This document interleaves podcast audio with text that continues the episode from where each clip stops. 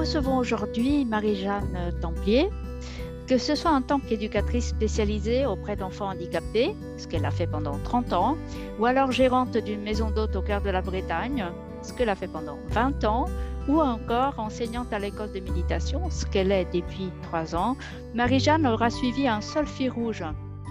Comment grandir en humanité du premier au dernier jour de sa vie. Pour suivre ce fil rouge, Marie-Jeanne s'est appuyée sur trois repères. Aller vers ce qui l'appelle, soulager la souffrance et la pratique de la méditation. Dans tous ces choix, le dernier mot revient au cœur. Que ce soit pour embrasser un métier ou pour le quitter, toute décision n'a été dictée que par un sens fort de l'harmonie. Marie-Jeanne, bonjour. Bonjour Sylvia. Merci de nous avoir rejoints au podcast de l'école en conscience. Euh, je démarrerai par euh, ton parcours. Encore une fois, on va mhm. peut-être un petit peu le balayer. Alors, c'est un parcours qui est très inspirant parce que il illustre bien comment euh, nous ne finissons jamais d'apprendre. Et tu aimes d'ailleurs parler d'humanité en chantier. C'est une mhm. formule que tu affectionnes particulièrement. Et, c'est d'ailleurs l'envie de refaire ton éducation, d'après tes propres termes, qui t'a poussé à choisir le métier d'éducatrice spécialisée. Est-ce que tu peux nous parler un petit peu de ton approche? Oui, oui, oui. Eh bien, je crois que plus que de choisir le métier d'éducatrice, j'ai l'impression que c'est un peu lui qui m'a choisi. Euh, dans la vie en général, j'ai plus le sentiment de prendre des décisions que de, que de choisir. Euh, je pense qu'il y, y, a un chemin, il y a des situations qui m'ont amené à m'orienter vers le métier d'éducatrice. Quand je suis rentrée à l'Institut des carrières sociales à Poitiers, je me suis inscrite en tant pour faire la formation d'assistante sociale. Et en fait, au bout d'un an, on pouvait choisir entre, c'était un tronc commun la première année, on pouvait choisir entre le métier d'éduc et le métier d'assistante sociale. Et là, pour moi, c'était une évidence que j'allais faire la formation d'éducatrice. Et je peux dire qu'avec le recul, je me suis vraiment reconnue dans ce métier d'éducatrice. C'est vraiment pour moi mon métier. C'est ce, ce, qui, ce qui était indiqué pour moi. Et c'est là que j'ai compris qu'en fait, j'avais besoin de, je pense, j'avais besoin de refaire ma propre éducation, de revisiter ma propre éducation. Euh, je pense que c'est quelque chose qui a été profondément nécessaire pour moi. Et ben voilà, c'est euh, la, la, la, vie en fait qui, qui, met sur un chemin et qui petit à petit oriente. Je le vois un petit peu de cette façon-là. Mm-hmm. Et la vie n'en finit pas de m'apprendre. Euh, c'est dans ce sens-là que je, dis que, l'humain est en chantier. C'est comme si l'humain en nous était un peu comme un enfant qui aspire à grandir. Mm-hmm. Et dans ce sens-là, je pense que je serai éducatrice jusqu'à mon dernier jour et que, et que l'humain en moi a envie de grandir jusqu'à mon dernier jour. C'est un petit peu comme ça que je vois les choses. Euh, voilà. Et euh, je pense que pour, euh, oui, pour répondre à ta question, là, je crois que j'ai à peu près fait le tour de ce que tu souhaitais. Hein. Oui, tout à fait. il y a un élément aussi dont tu m'as parlé quand on a préparé cet entretien, c'était le lieu sécur c'est quelque chose qui est aussi au cœur de, ton expérience, euh, de quelque chose que tu as voulu, que tu as trouvé à la fois et tu as voulu créer pour les autres. Euh, et, je voulais savoir si, à ton avis, l'école aujourd'hui peut être ce lieu sécur, à la fois pour les jeunes, à la fois pour ceux qui enseignent? Oui. Alors, ce lieu sécur, oui, au-delà de l'école, le lieu sécur, je pense que c'est vraiment. C'est vraiment une notion vitale, j'ai envie de dire. Et ça fait écho pour moi, là, concrètement, en ce moment, à tout ce qui se passe autour de l'écologie. Tu vois, c'est, euh, ça va jusque-là pour moi. Quand je vois tout ce qu'on entend sur l'effondrement de la biodiversité, euh, il y a des espèces vivantes qui perdent leur habitat, euh, qui n'ont plus quelque part leur lieu sécure. Mmh tu vois Et je pense qu'on n'est pas quand on parle de l'humain, on n'est pas en dehors de la problématique du vivant à notre époque. Où est-ce qu'il est, euh, notre lieu sécure.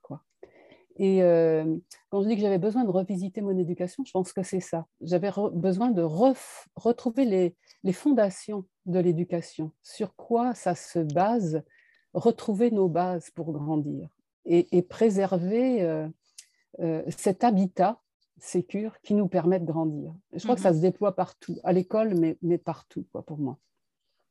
Et que fondamentalement, euh, le petit humain est très immature quand il naît, euh, plus que tout autre mammifère, on va dire, où euh, il est vraiment, quelque part, il n'est pas fini. Quoi, hein, et que ce lieu sécure est d'autant plus important quand on parle de l'humain, de l'enfant.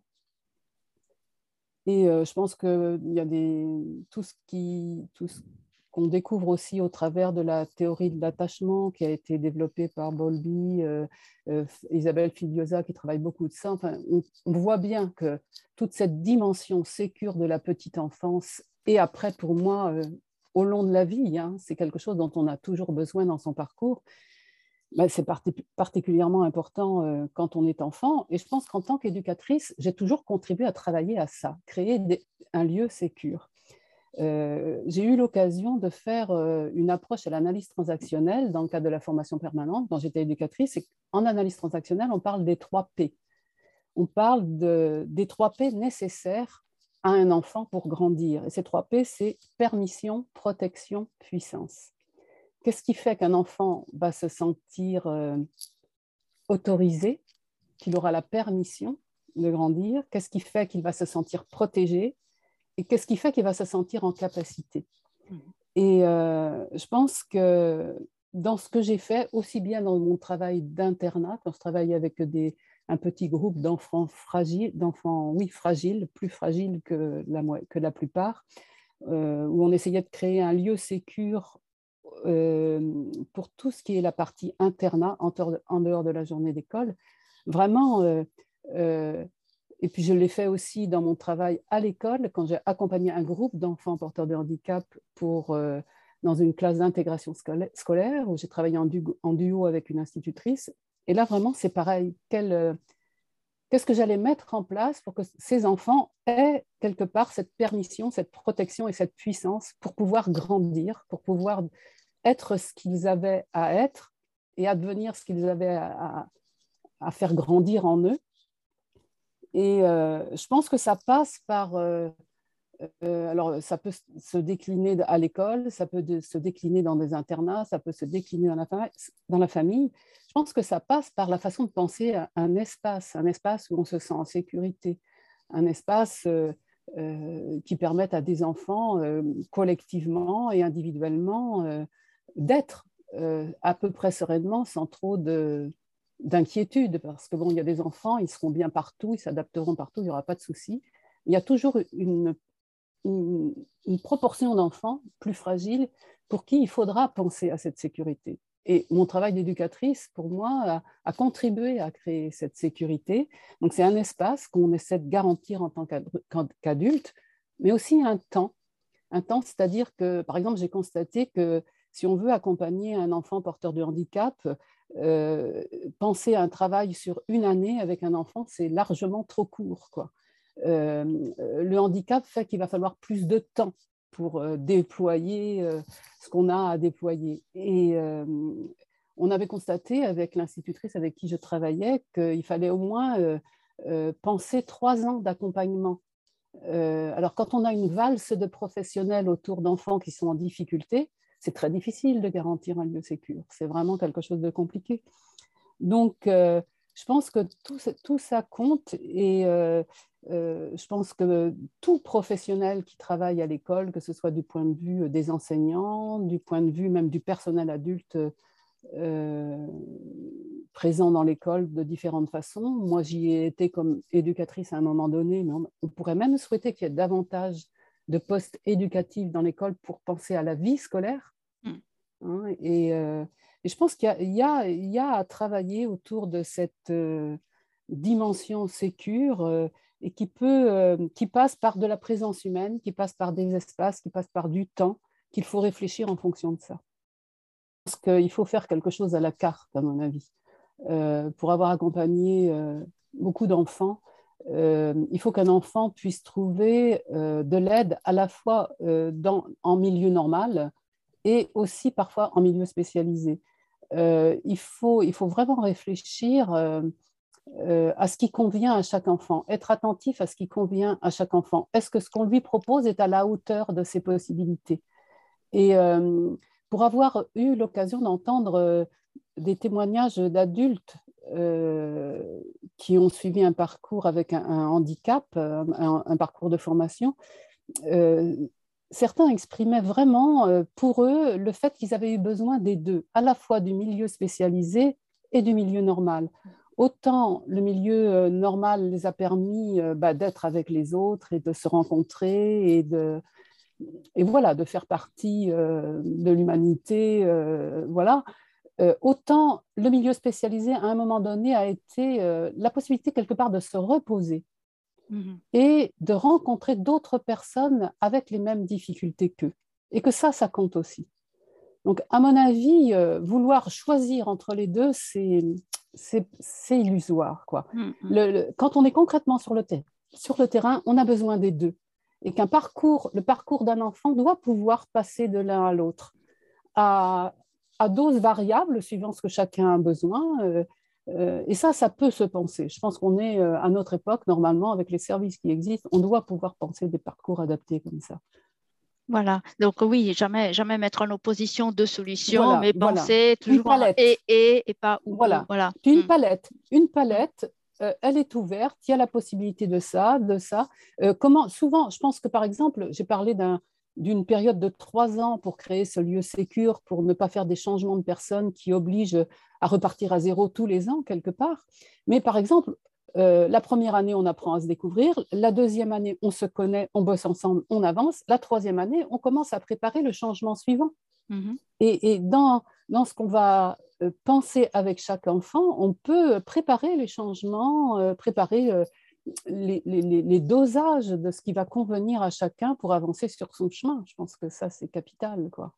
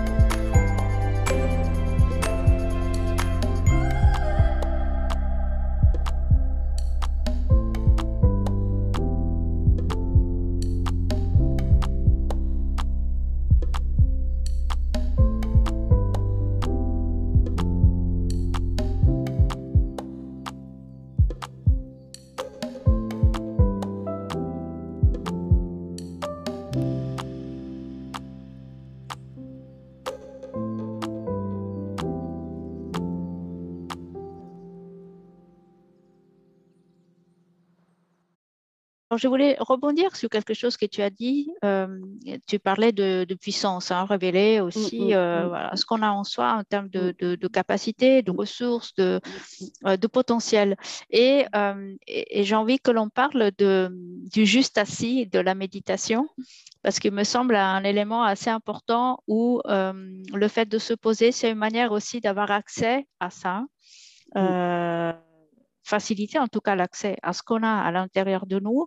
Et, c'est important de le décortiquer un petit peu, de l'expliquer à la lumière des enseignements de la méditation, puisque euh, ces enseignements sont complètement en opposition par rapport à, ce que l'on peut entendre quand on nous dit assieds-toi, restez assis, ce qu'on entend à mm, l'école mm, quand on mm, est élève. Alors, il y a une autre manière voilà, de, vivre et de, de, de ressentir ce asseyez-vous. Oui, tout à fait. C'est vrai que la méditation nous ouvre à une autre façon de voir ça. Juste assis, assis là sur la terre. C'est vraiment, euh, je pense que euh, nous sommes au monde corporellement. je veux dire, c'est avant tout quelque chose de physique. Mm. Et, la sécurité, la sécurité, ce lieu sécure, cette base, c'est avant, ça passe avant tout par le corps. C'est vraiment euh, une expérience corporelle de se sentir en sécurité. Ce n'est pas quelque chose de mental avec une injonction euh, euh, qui, va, qui va donner cette sécurité. Euh, quelqu'un qui se sent en sécurité fondamentale, c'est physiquement qu'il le sent.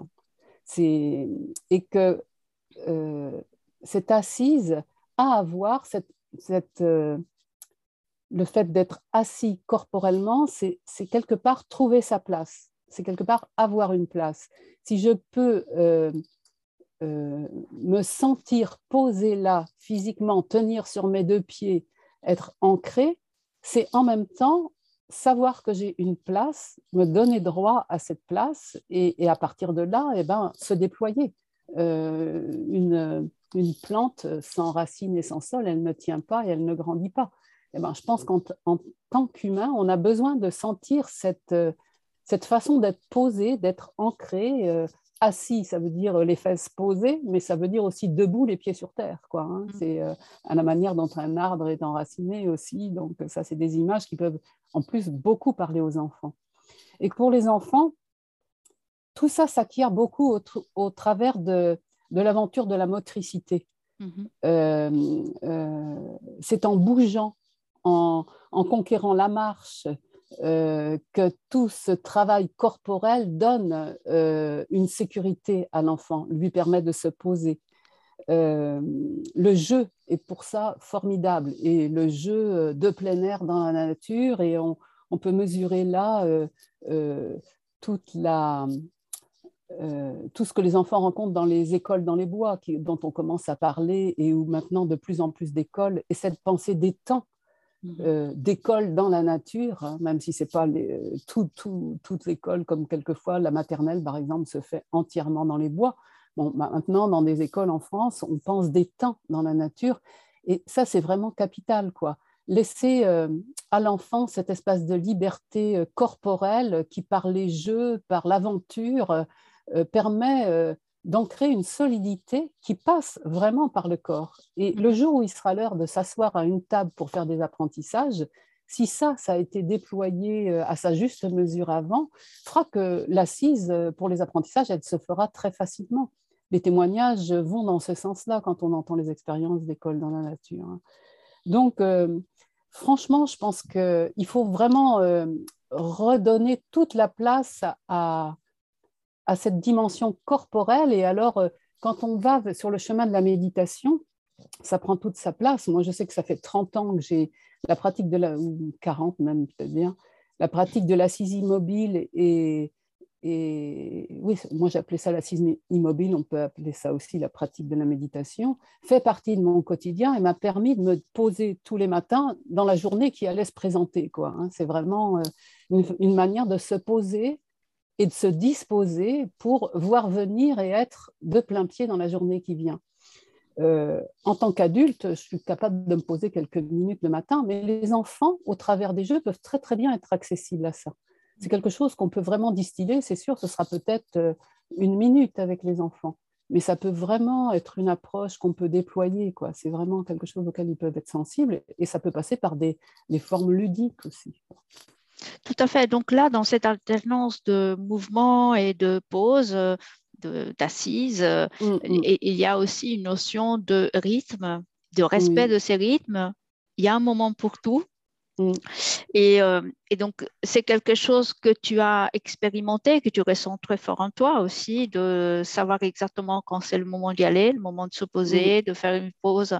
Et, euh, et d'ailleurs, tu as aussi fait le, le chemin de Compostelle, qui t'a aussi marqué par rapport à ça. Est-ce que tu peux euh, nous en dire un mot en termes d'enseignement et, et, pourquoi, pourquoi tu as fait ce choix? Ça correspondait justement à quel rythme, à quel moment? Je pense effectivement qu'une vie, elle est faite de différents temps.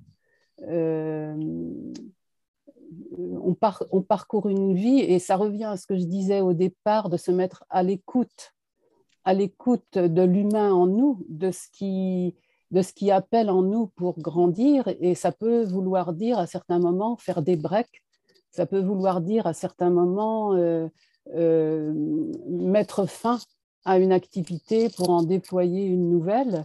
Je pense qu'on n'est pas euh, inépuisable dans ce qu'on qu'on fait.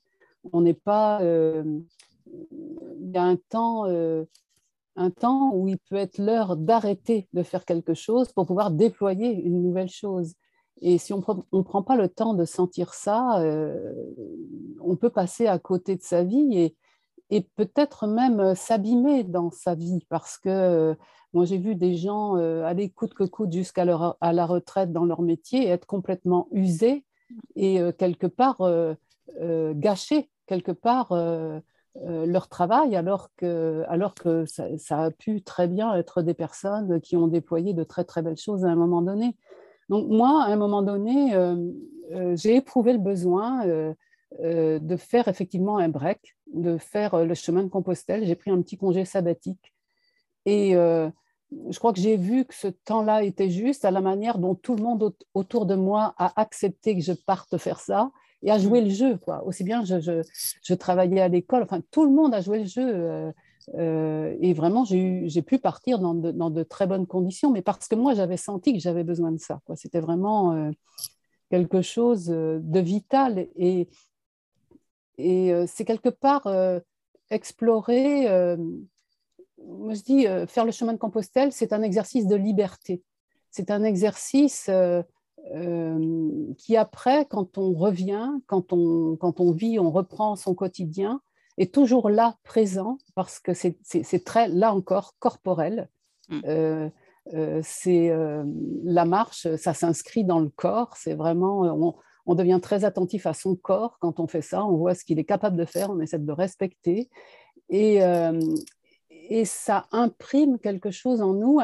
Et, je dis que c'est un exercice de liberté parce que sur ce chemin-là, les décisions, on les prend au jour le jour. Qu'est-ce que je vais faire aujourd'hui? Jusqu'où je vais aller? Quand est-ce que je m'arrête?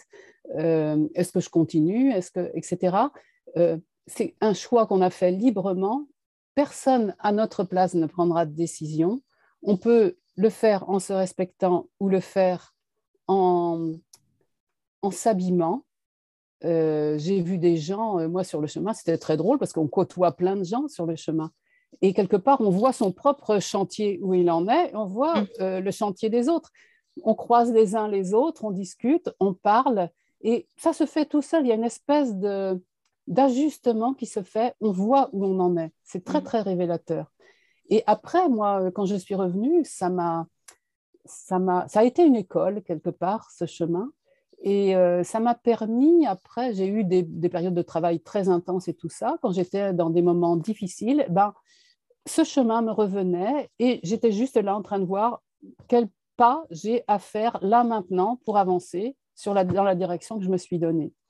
C'est. Euh, voilà, donc je pense que moi j'ai fait le chemin de Compostelle, mais pour quelqu'un d'autre, ça peut être complètement autre chose il faut, euh, il faut des lieux de respiration dans la vie. Quoi. Il faut des moments où on souffle et où on sent où on en est sur son chemin. Si c'est toujours juste ou pas d'être là dans son métier, dans sa vie. Enfin. Et franchement, le geste de la méditation, maintenant je suis dans l'école de méditation, le geste de la méditation, il contient tout ça, il permet tout ça. C'est vraiment assez extraordinaire de juste s'asseoir là et se rencontrer. C'est quelque chose, on peut faire 2000 km à pied, mais on peut aussi juste s'asseoir là et être à l'écoute de ce qui se passe pour soi dans sa vie et à l'écoute du monde. Mm. Mais justement, donc il y a, il y a beaucoup d'écoute de soi-même, de là où on en est, de ce qu'on peut faire aussi, mm. de ce qu'on veut faire. Et il y a aussi une notion de respect de tout ça. Mm. Euh, et, et, donc, ça, ça, ça engendre chez moi deux autres questions qui sont qu'est-ce qu'on fait de cette écoute et de ce respect lorsque l'on enseigne à des enfants auxquels on dicte plutôt ce qu'ils doivent faire? Mm. Est-ce qu'on est vraiment, nous, à l'écoute de, de, là où mm. ils en sont, de, de ce qu'ils peuvent donner? Euh, ou on n'est pas plutôt là pour imposer des rythmes qui ne sont pas les leurs forcément, et comment on peut se rencontrer avec eux pour respecter justement leurs besoins. Et une autre question concerne euh, quel est le message pour l'enseignant lorsqu'il euh, se questionne et questionne son cheminement? Euh, Est-ce qu'il peut se sentir quand même légitime pour euh, enseigner et transmettre tout en, en, étant en train de, de, de, parfaire sa, propre éducation? Mm-hmm. Voilà, est-ce qu'on peut avoir quand même un discours qui, qui dit le, le, chemin n'est pas en séquentiel, on peut être en parallèle apprenant et enseignant? Oui, oui, oui. je pense qu'on apprend, on apprend autant qu'on enseigne. Moi, je pense, euh, je pense que les parents euh, éduquent les enfants, mais les enfants éduquent les parents aussi. Euh, je pense que les enseignants sont enseignés aussi par les enfants. Il faut vraiment se rendre sensible à ça, parce que je pense qu'il y, a, les choses ne c'est pas du copier-coller quoi. Il faut sentir, sentir avec chaque enfant euh, où on en est. Je pense que beaucoup d'enseignants euh, avancent dans leur travail en, prenant ça en compte. Euh, là où en est l'enfant, le groupe d'enfants avec lequel ils sont et, le travail qu'ils font. Moi, j'ai travaillé en duo avec une institutrice, donc on se partageait le travail quelque part. Hein. Mais par rapport à ça, moi, ce que j'avais essayé de déployer, euh, ça a à voir avec tout ce qui concerne euh, qu'est-ce qui fait qu'un enfant va s'autoriser à être ce qu'il est, surtout quand il est porteur de handicap, ou très souvent euh, il se voit dans, le regard des autres comme, comme un enfant qui ne va pas, et, même il peut voir de la souffrance dans le regard de ses parents, et même à l'école, il peut sentir de la part des autres enfants des choses difficiles pour lui, parce qu'il voit bien qu'il n'est pas tout à fait comme il faudrait être. Donc, qu'est-ce qui va faire que euh, au-delà de tous ces regards-là, lui va pouvoir s'autoriser à être ce qu'il est et à, mettre, euh, à avoir l'allant euh, pour grandir dans sa vie et déployer les apprentissages que lui peut faire.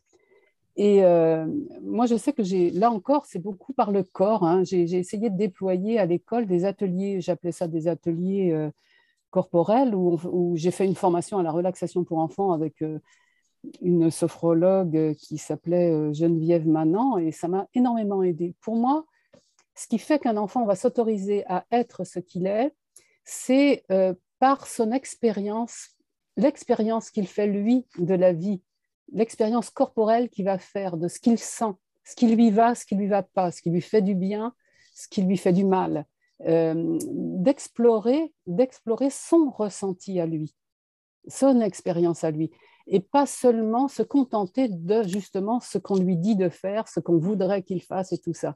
Comme souvent dans le regard des autres, il voit des choses qui ne sont pas forcément toujours encourageantes et qui peuvent être douloureuses, eh bien, il faut bien que lui, il, se fasse un petit peu l'arbitre de ce qui est bon et de ce qui n'est pas bon pour lui. Mm.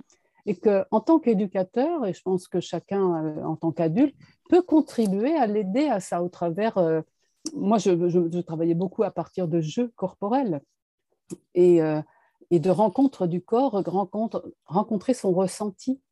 Et euh, ça, c'est quelque chose qu'on retrouve dans, dans la méditation. Dans la méditation, c'est beaucoup euh, se mettre à l'écoute de ce qu'on sent. Hein. alors, on peut y aller par des petites pratiques de yoga, des petites pratiques, et arriver à avoir des petits temps d'assises immobiles qui sont plus proches de la méditation. Mais, et puis, avec les enfants, il y a beaucoup de jeux, il y a beaucoup, on apprend beaucoup aussi de ce qu'est ce geste de la méditation en regardant les enfants jouer. Et c'est justement ce qu'on a à décortiquer, à déployer un peu plus quand on travaille dans le monde du handicap, parce que le jeu est moins évident. Souvent, euh, quand on travaille dans le monde du handicap, on est confronté à ça. Le jeu n'est pas une évidence pour les enfants. Et euh, on a à, quelque part, contribuer à, créer ces situations de jeu pour les faciliter. Quoi. Mm-hmm. Donc, euh, voilà ce que je peux dire. Hein, mais, euh, mais là encore, euh, là encore, c'est prendre le temps, le temps de, de, se relier à son expérience personnelle, que ce soit l'enfant pour lui-même, l'enseignant pour lui-même, et à partir de là, écouter la situation et voir ce qu'on peut faire, voir ce qu'on peut faire dans le sens qui va favoriser la vie, favoriser l'apprentissage. Ça, c'est vraiment. Mmh tous ces moyens pour se mettre à l'écoute, pour ne pas, pour pas faire abstraction de ce que je sens, de, de, ce qui se passe pour moi, de mes émotions. Comment on peut les prendre en compte? D'accord, oui, on revoit bien que l'écoute, elle est quand même un, élément fondamental aussi bien chez l'enfant que chez l'enseignant, que chez l'enseignant, que chez l'adulte en fait. Euh, c'est un travail en commun. On, travaille au, mm. au, même, on est de plein pied avec les enfants avec qui on travaille. Euh, nous en tant qu'adultes, eux en tant qu'enfants, mais à un moment donné, on est de plein pied ensemble et on est concerné par les mêmes questions. Et, c'est avec ça qu'on avance. Quoi. Oui, c'est ça, c'est une recherche quelque part commune et coopérative ah d'une solution, d'un de, dénouement de situation, si toutefois il y a un blocage. Euh, voilà. et nous, en tant qu'adultes, on est responsable de se poser les bonnes questions et puis d'aller euh, ben, vers aussi ce qui peut nous aider. Euh, moi, je sais qu'il y a tout au long de mon parcours d'éducatrice, la formation permanente a été une ressource extraordinaire pour, euh, pour euh, alimenter ce questionnement et nourrir ma motivation au travail. Ça, c'est clair.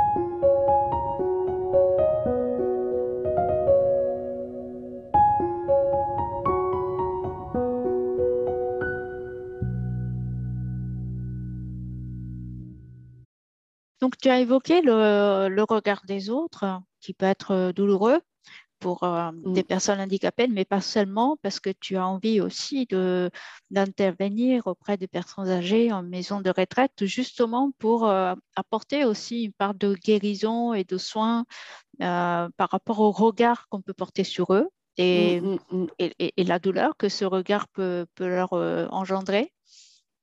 Comment veux-tu t'y prendre? Qu'est-ce que tu as envie de faire avec ces personnes? Alors, euh, je pense que c'est beaucoup le, regard qu'on porte, sur, les personnes. Je pense que c'est on a à travailler à faire évoluer ce regard pour tout le monde, là encore. Euh, je pense que chacun de nous doit faire évoluer sa façon de voir les choses. Euh, la personne elle-même euh, en situation de handicap ou la personne âgée ou le, euh, on, a, de par le monde dans lequel on vit, de par la culture dans laquelle on vit, on a un regard qui est formaté en fait. On voit beaucoup par l'efficience, par la réussite, par, si on regarde du côté de notre vision de la vieillesse et de la personne âgée, euh, on a énormément de mal à imaginer euh, qu'on puisse être dans une maison de retraite un jour et que si quelqu'un a un jour l'occasion d'aller dans une maison de retraite, très vite, il va être effrayé de voir euh, des personnes qui sont là, assises et qui ne font rien, par exemple.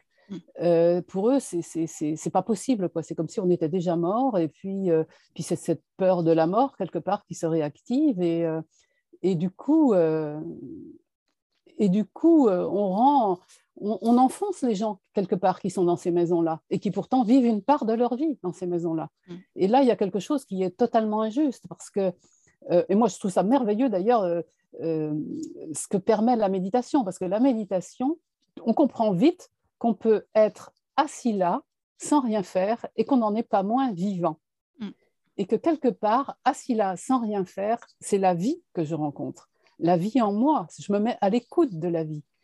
J'arrête de m'affairer à faire des choses pour sentir la vie.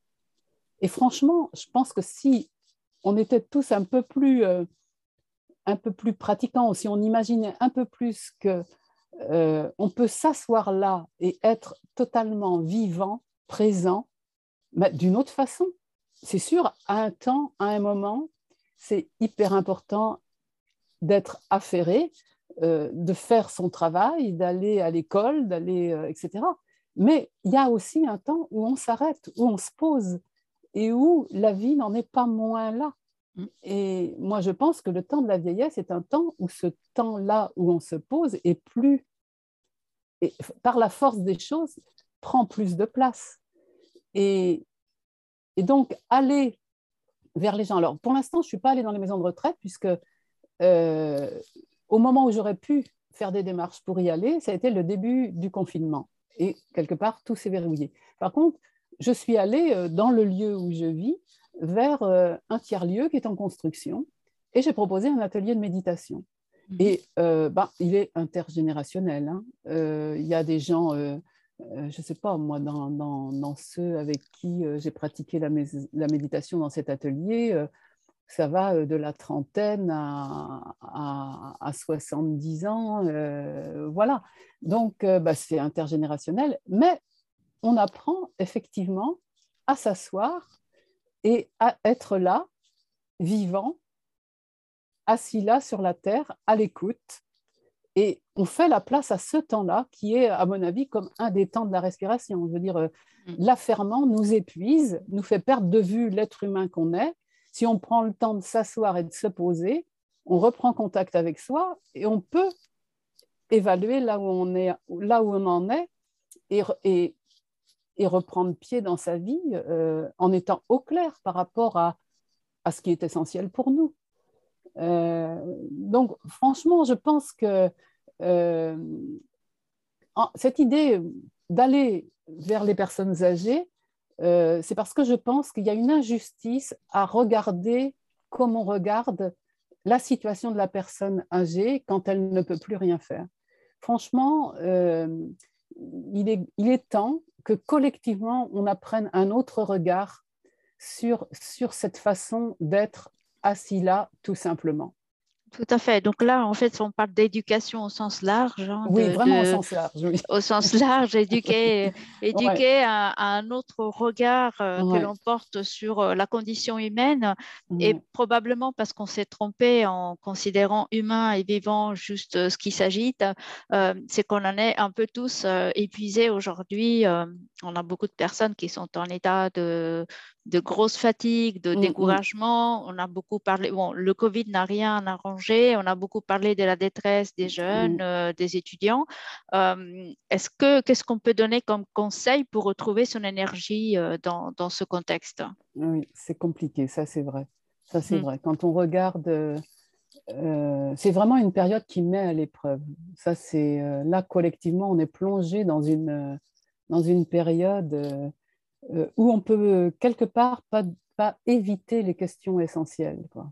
on y est forcément confronté on ne vit pas sans lien. La vie, elle, est dans les liens. Et là, euh, ça nous a été renvoyé de manière absolument euh, fantastique. Et ben, moi, euh, concrètement, par le biais de l'école de méditation, par le biais de groupes de rencontres sur Zoom, par le biais de l'atelier dans le tiers-lieu près de chez moi, quelque part, on a essayé de maintenir les liens et je vois que pour beaucoup euh, de gens, ça a été une ressource euh, assez extraordinaire. Je pense qu'effectivement, il faut, il faut trouver comment s'accompagner et qu'est-ce qui va nous accompagner dans un temps comme ça.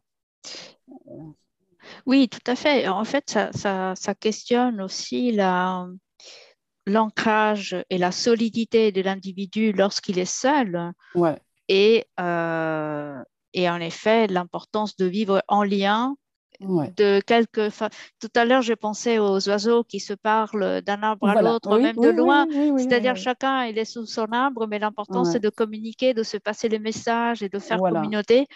Et, euh, et, ça, c'est très important et, et, probablement il y a quelque chose, par contre, dans la solidité de l'individu qui n'était pas suffisamment euh, euh, consolidé pour que ces jeunes se soient effondrés au moment, au moment où le lien est venu à manquer. je pense. Hein. Quelquefois, il y a un concours de circonstances.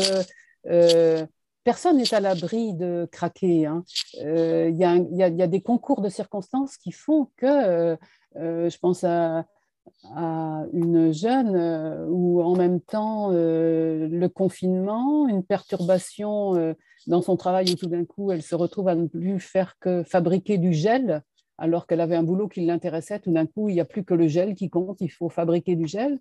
Et en même temps, dans sa vie personnelle, le décès du grand-père qui fait que n'ayant pas pu voir son grand-père euh, à Noël comme elle le voyait d'habitude. Enfin, des concours de circonstances qui font que tout d'un coup, on va être plus fragile et ça va euh, concourir à un effondrement. Quoi, hein. on est, personne n'est à l'abri de ça. Donc, il n'y a que par tout ce qu'on va pouvoir déployer pour, pour s'aider, pour se reconstruire, pour se soigner, euh, il n'y a que par là qu'on peut y aller. Et donc, je pense que euh, ce que tu essaies de faire dans l'école en conscience, ça va avec ça. Euh, l'école de méditation que je connais, ça va avec ça. Et, ces moments de, fragilité qu'on a pu sentir, il ne faut pas les oublier. Il ne faut pas faire une fois qu'ils sont terminés comme s'ils n'avaient pas existé. Mm. Parce que c'est dans ces moments-là qu'on sent ce qu'on a besoin de mettre en place. Et c'est comme de la même façon, moi, ayant travaillé avec le monde du handicap, ce qu'on découvre avec les enfants porteurs de handicap, c'est valable pour tout le monde. Donc, il ne faut pas faire comme si ça n'existait pas. C'est un plus qui peut concerner tout le monde. Ce qu'on a compris avec eux, c'est valable pour tout un chacun. Et ces moments de fragilité qu'on connaît là, il ne faut pas qu'on les oublie, il faut vraiment qu'on sente euh, là où il faut euh, porter notre effort pour euh, accompagner l'humain individuellement et collectivement.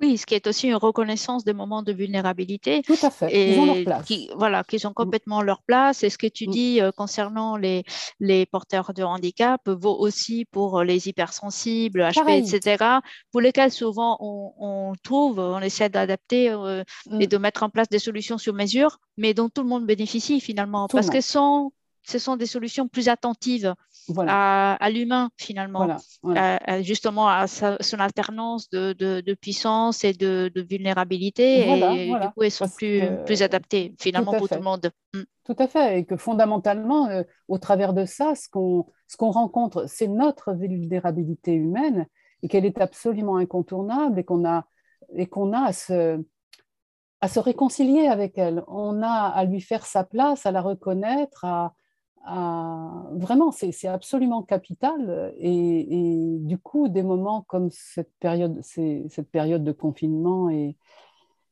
nous renvoie ça, euh, nous renvoie ça individuellement et collectivement. Tout à fait. Ça mm. peut être très riche d'enseignements pour peu que chacun à la place où on est, on essaie de ne pas faire comme si ça n'avait pas existé. Tout à fait. On ne peut pas, mm. je pense, mettre tout ça sous le tapis. Ça va faire euh, c'est trop gros pour que ça puisse être caché. Donc, voilà, hein. donc on peut, souhaiter, on peut souhaiter que ça fasse école, que ça fasse école, puisqu'on est tous à l'école. Voilà, exactement. Là encore, on est dans, dans l'éducation avec un grand E. donc avant de nous quitter, Marie-Jeanne, je te propose un petit jeu euh, mm. qui consiste à te faire réagir à, mm-hmm. quelques phrases comme ça. Mm, mm, voilà. Alors, la première, la méditation propose l'unité entre soi, l'autre et le monde à la place du schéma classique de comparaison, compétition, opposition. Oui, eh ben, pour moi, en disant ça, j'entends ouverture et fermeture.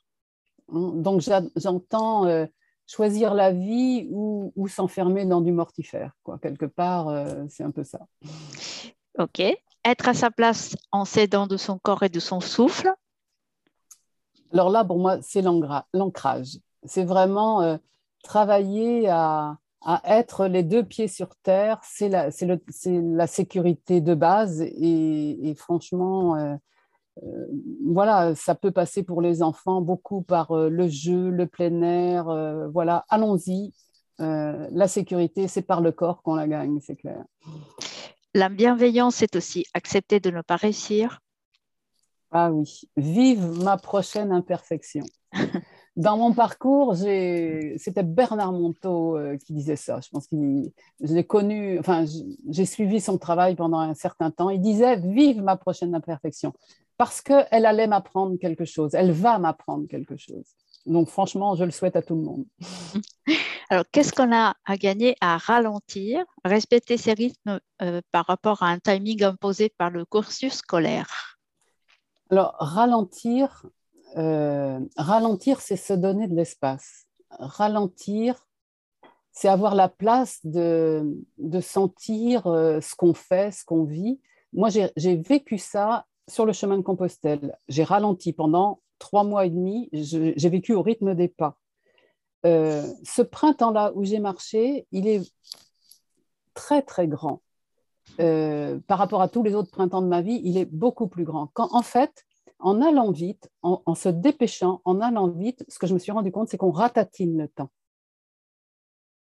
Et là, on disparaît quand on ratatine le temps. Si on veut vraiment exister dans, et déployer l'humain qu'on est, il faut ralentir. Mm. Se foutre la paix au lieu de je ne suis ou je ne fais jamais assez. Se foutre la paix. C'est le début de l'amitié avec soi. C'est le début de se réconcilier avec l'humain qu'on est, avec euh, ses fragilités, avec euh, et franchement, euh, ça aussi, je le souhaite à tout le monde.